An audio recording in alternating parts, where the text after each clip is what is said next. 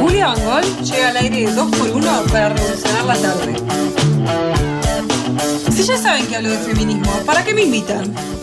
Take this pink ribbon off my eyes. I'm exposed, and it's no big surprise. Don't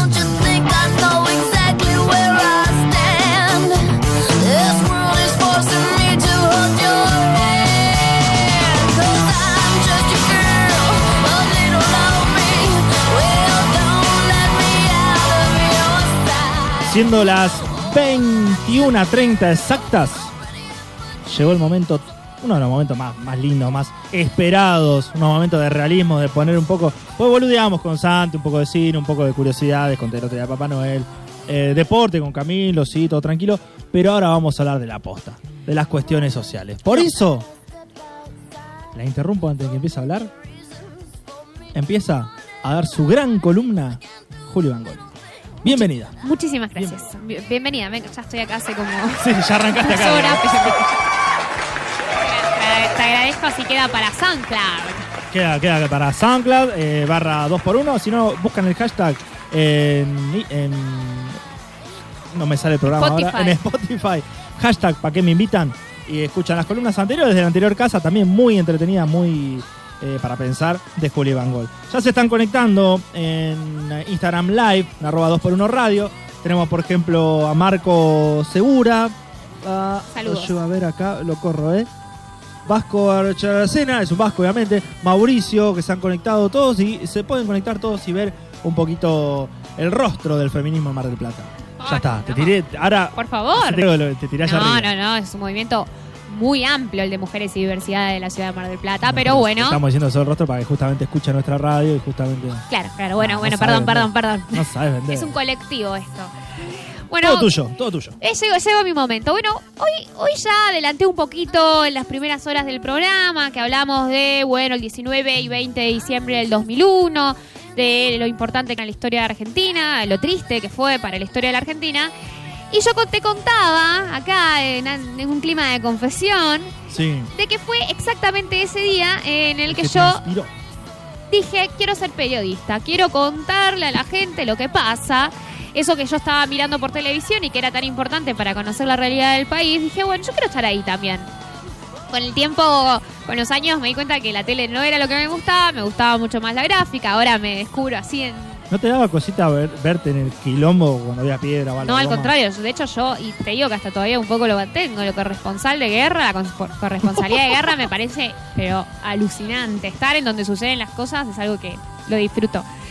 Pero bueno, eh, entonces fue en esa época en la que yo decidí ser periodista. ¿Y qué tiene que ver esto con la columna del día de hoy? Te Sí, ponemos así como para que haya. Para que yo me sienta No, que si estoy te molesta no puede ser, o sea, estás queriendo No, no, no. Ah, está Por bien. supuesto, está todo bien. Juega al counter todos los días, Julio, para ponerse al Para, para ponerme en clima, digamos. Eh, no, ¿qué tiene que ver esto con la columna en el día de hoy? Bueno, eh, nosotros a lo largo en esta casa y en la anterior, ¿no? La historia sobre la opresión de las mujeres, muchísimas veces hemos dicho de que también es la historia de la desigualdad. Entonces, en varias oportunidades eh, señalamos eh, de manera objetiva, es decir, con, con números estadísticos, eh, estas desigualdades, ¿no? Hablamos de que las mujeres en Argentina cobran un 27% menos, de que absolutamente todos los índices referidos al trabajo son peores para, para las mujeres y también cómo vamos perdiendo representatividad a medida que vamos subiendo en los organigramas de poder. Por supuesto que esto ocurre en casi todos los ámbitos y por supuesto que también el periodismo no Claro. está exento de ello. Totalmente. Exactamente, exactamente. Pero bueno, antes de hablar un poquito de, de los números, que afortunadamente eh, FOPEA y otros eh, espacios que agrupan eh, diferentes comunicadores y comunicadoras de- del país llevan adelante números y mediciones con respecto a la participación de las mujeres en los medios de comunicación. Nosotros también muchísimas veces para poder graficar estas desigualdades también contamos historias, ¿no? Ah. Además de los números objetivos, también contamos historias y por eso me pareció interesante que ya que vamos a hablar de periodismo y demás, contar un poco quién fue la primera mujer en eh, de- desempeñarse o al menos destacarse en lo que es periodismo y más específicamente periodismo de investigación. Me encantan las historias, me encantan. me encantan. Bueno, me alegro Así mucho. que dale, metele. Bueno, les cuento un poco entonces de quién voy- a hablar hoy. Voy a hablar de Pará, pará, me, me reivindico, no metele que te apures, sino de que. dale, Metele de Dani. sin- Sí, sí, sí. ¿De quién voy a hablar? Hoy voy a hablar de Nelly Bly. Nelly Bly, sí, la que, la de. Sí, esa. Esa. Esa, sí, sí. O, en realidad, su nombre real es Elizabeth Cochran. Cochran, en realidad se pronuncia Cochran. Y vos me decís, ¿por qué Ah. tenía dos nombres? Bueno, ¿qué pasa? Uno sonaba francés, perdón. Eh, claro, no, Sí. pero ella no es el que utilizó. Utilizaba Nelly Bly, es una periodista, es una mujer norteamericana. Sí, Nelly Bly.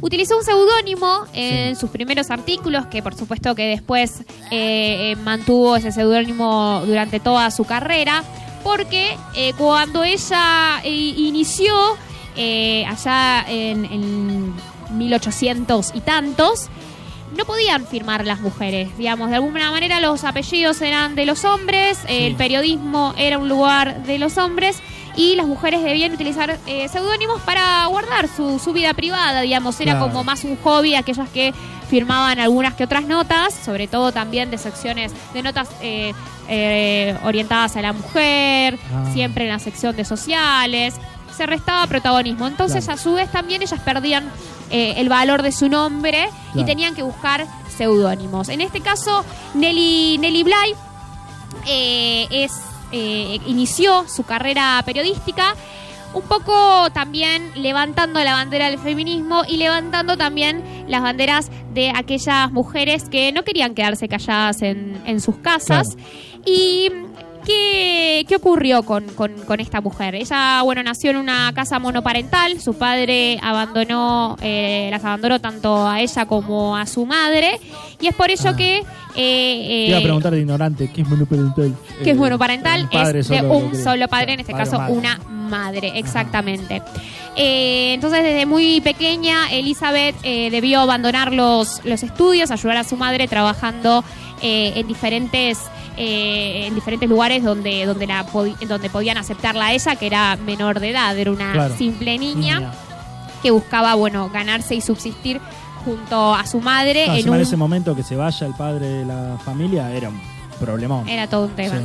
Eh, en un pueblo, en una ciudad estadounidense llamada Pittsburgh. Pero, ¿qué pasó? Eh, eh, esta, esta vida difícil, ¿no? Eh, abandonada por su padre de tan pequeña, eh, teniendo que abandonar sus estudios, teniendo que trabajar de muy joven y quizás no jugar como el resto de sus amigos Sí. y amigas, eh, ella se enojó mucho después de tener esta vida a los 23 años, cuando abriendo eh, uno de los periódicos más importantes de su pueblo, que llamaba The Pittsburgh Dispatch, descubre una columna firmada por el periodista Erasmus Wilson que era titulada ¿Para qué sirven las mujeres? Uf, Cuando ella se dispuso a leer esa columna, sí. descubrió de que el periodista aseguraba de que la esfera propia y natural de las mujeres era la casa y reducir sí, sí, sí, tremendo muchos muchos continúan pará, pensando lo si mismo estuvo en ese diario, sí fue porque debía estar en ese diario, digamos. En el contexto, en el. No, no que debía. Sino que hegemónicamente era el lugar. cómo no sé si, cómo no sé si me explico. Ahora que justo estaba acomodando el cable en vivo que empezó a hacer estática. sí Que si ese comentario estaba en el diario, en el, en el diario cine periódico era porque hegemónicamente debía estar en el diario. O sea, que se pensaba así. Era el discurso aceptado. que se Claro, así, era el claro. exactamente, era el discurso el aceptado. bueno, a ver, fue, fue el discurso aceptado Sí, hasta. no hace, no, o sea, todavía sí algunas publicidades han intentado han intentado virar eso, pero Sí. históricamente la- las, las publicidades de limpieza de artículos de limpieza eran protagonizados por mujeres y eso Claro. habla un poco de- del discurso aceptado, ¿no? En la en la sociedad.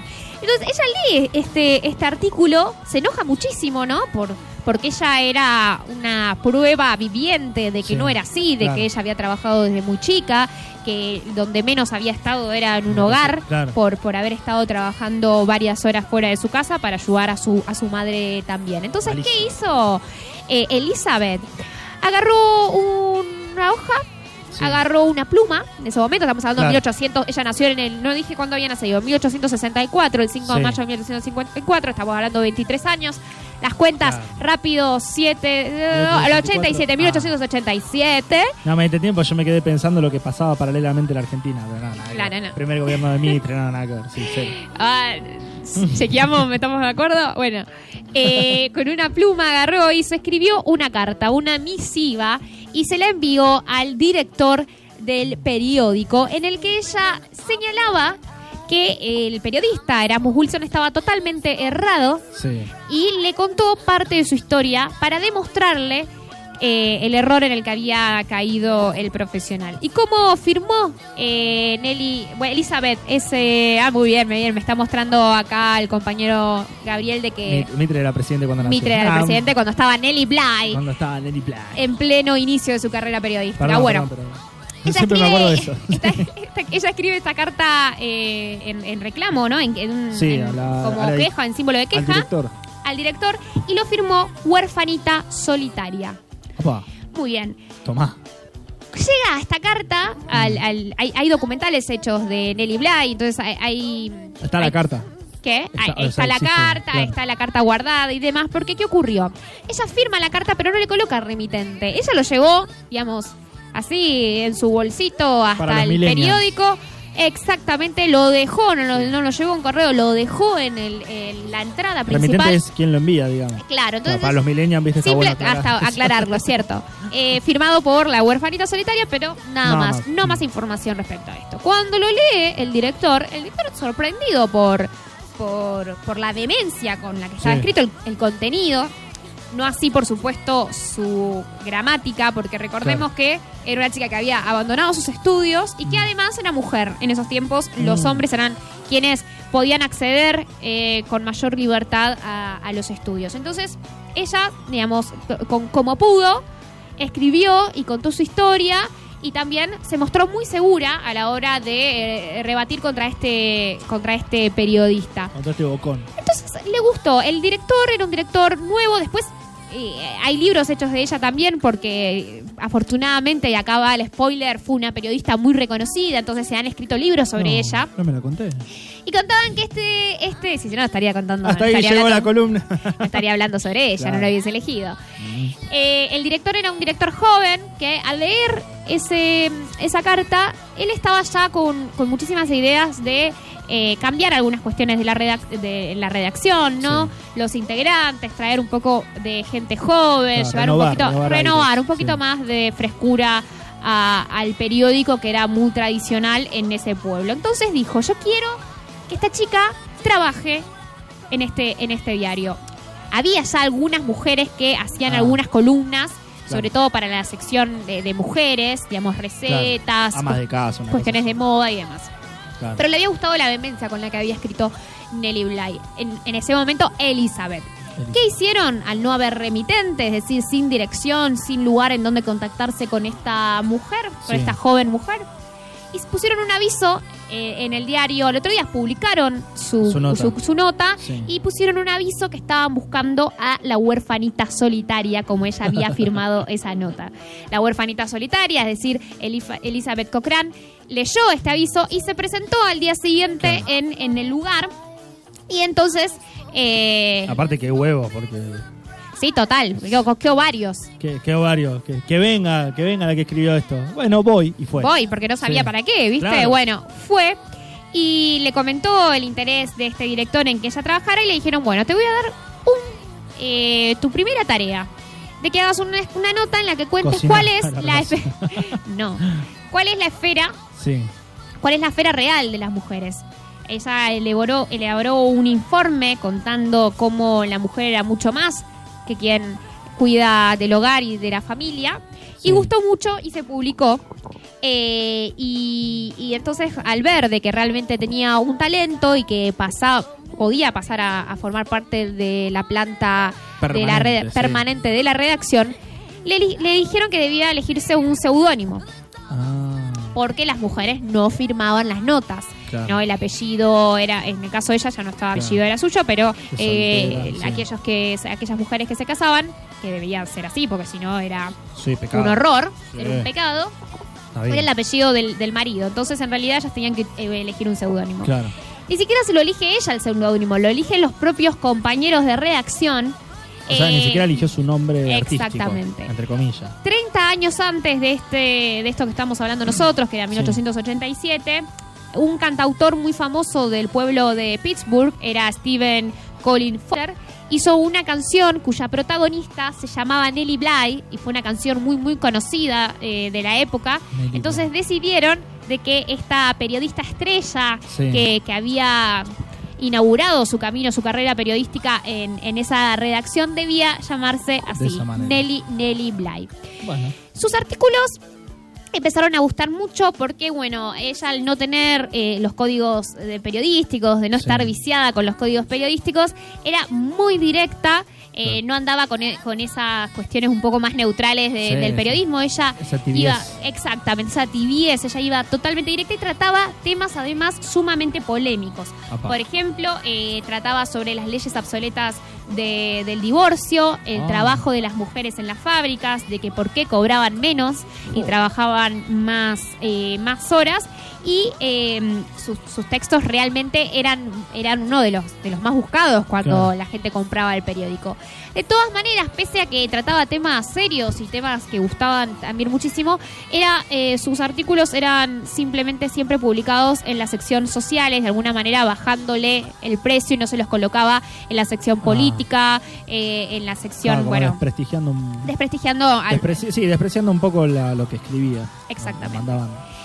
Lo que la caracterizaba mucho, bueno, nos damos cuenta cuando ella escribió la nota, era, un- era una Sí. persona, y así se la escribía en, en estos, en estos libros que se escribieron sobre ella, que iba, eh, iba al frente completamente siempre. Ella sabía lo que quería Sí. e iba en busca de, búsqueda de ello. Cuando se vio de que no tenía mucho crecimiento en la redacción, propuso a su director de eh, viajar a México, que eh, en, en esos momentos eh, estaba eh, atravesando una revolución política muy grande. Sí. Y eh, le dijo, yo voy, voy a México, me busco cómo llegar, Sí. eh, pero yo te publico qué es lo que se está viviendo ahí.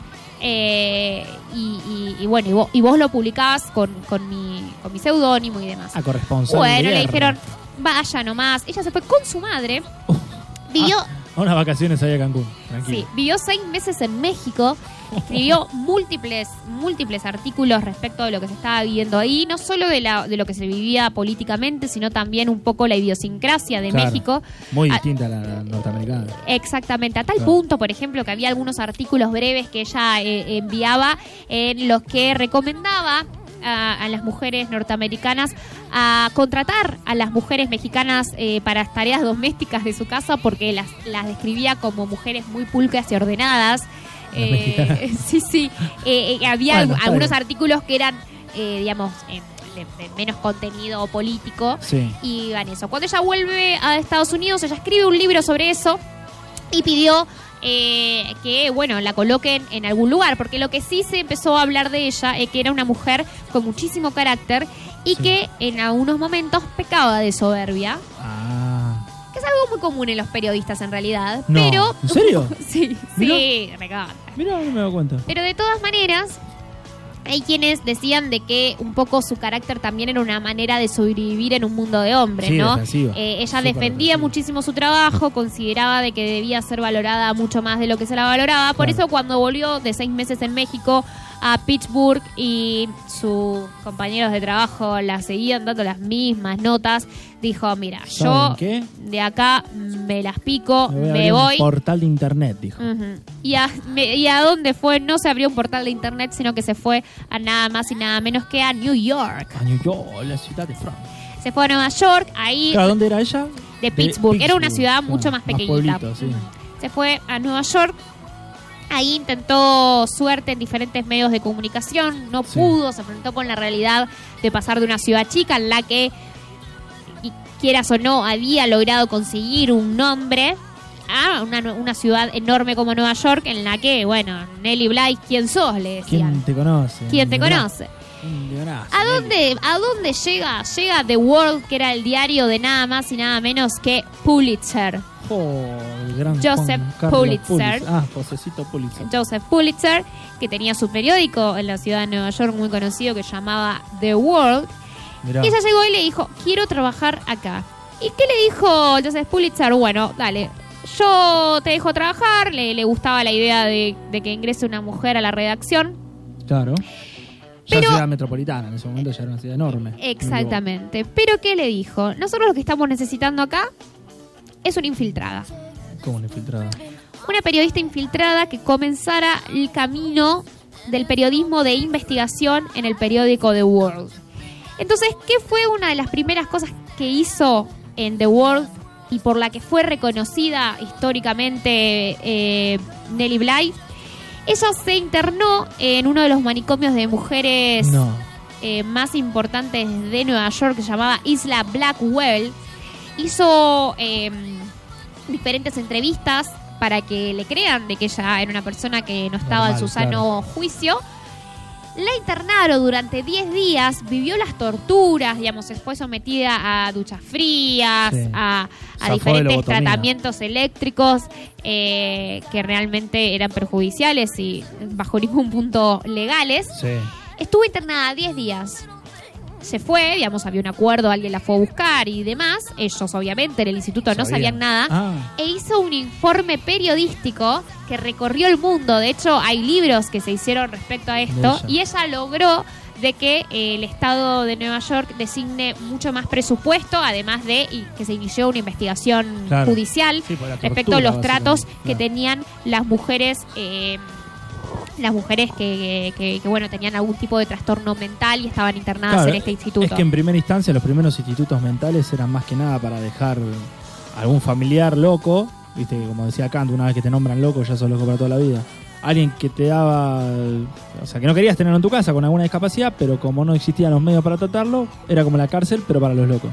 Y ahí les pasaban pobres. de Bueno, todo. no sé, eh, esto sigue sucediendo Lobotomía. también, digamos, Sí. eh, en la vida de quienes eh, tienen algún tipo de trastorno mental, Sí. eh, creo que está en el, olvido un poquito. Bueno, The Joker, la película, intenta también abordar un poco de cuál es el- el- la atención que le presta la sociedad a, a quienes están padeciendo un, algún tipo de enfermedad, claro. exactamente.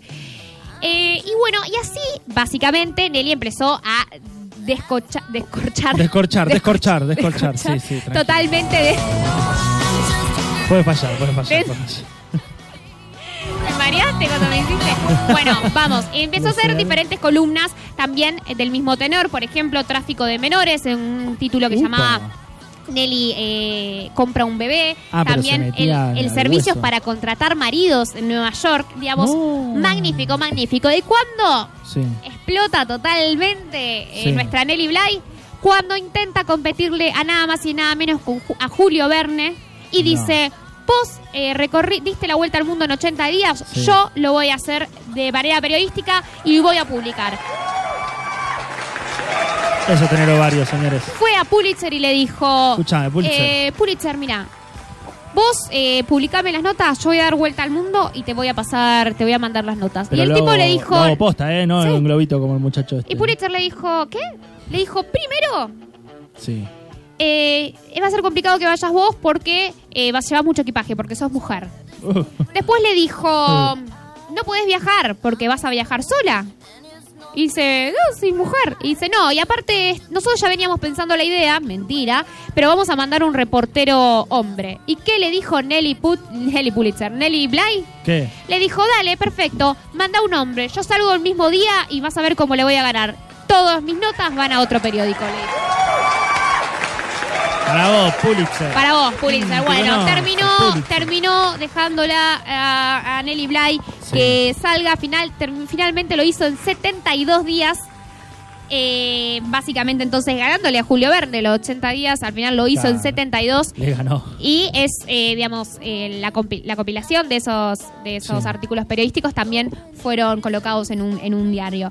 Después ella se casó, digamos, tuvo menos trabajo periodístico. Sí. Finalmente fue corresponsal de guerra en Austria durante cinco años en la Primera Oh. Guerra Mundial y Oh. murió a los 58 años en 1922 en Nueva York por una por una neumonía pero es reconocida por por ese carácter eh, que tenía. De hecho también The Word a partir de su participación a contratar mujeres con lo cual realmente se trata de una de las pioneras del periodismo de investigación para las mujeres. Y también es eh, sin, sin lugar a dudas eh, una, una de las mujeres que, que- que- que abrió las puertas a, a muchísimas otras que vinieron después. Y de todas maneras, Sí. Y acá para cerrar, Ajá. si te parece.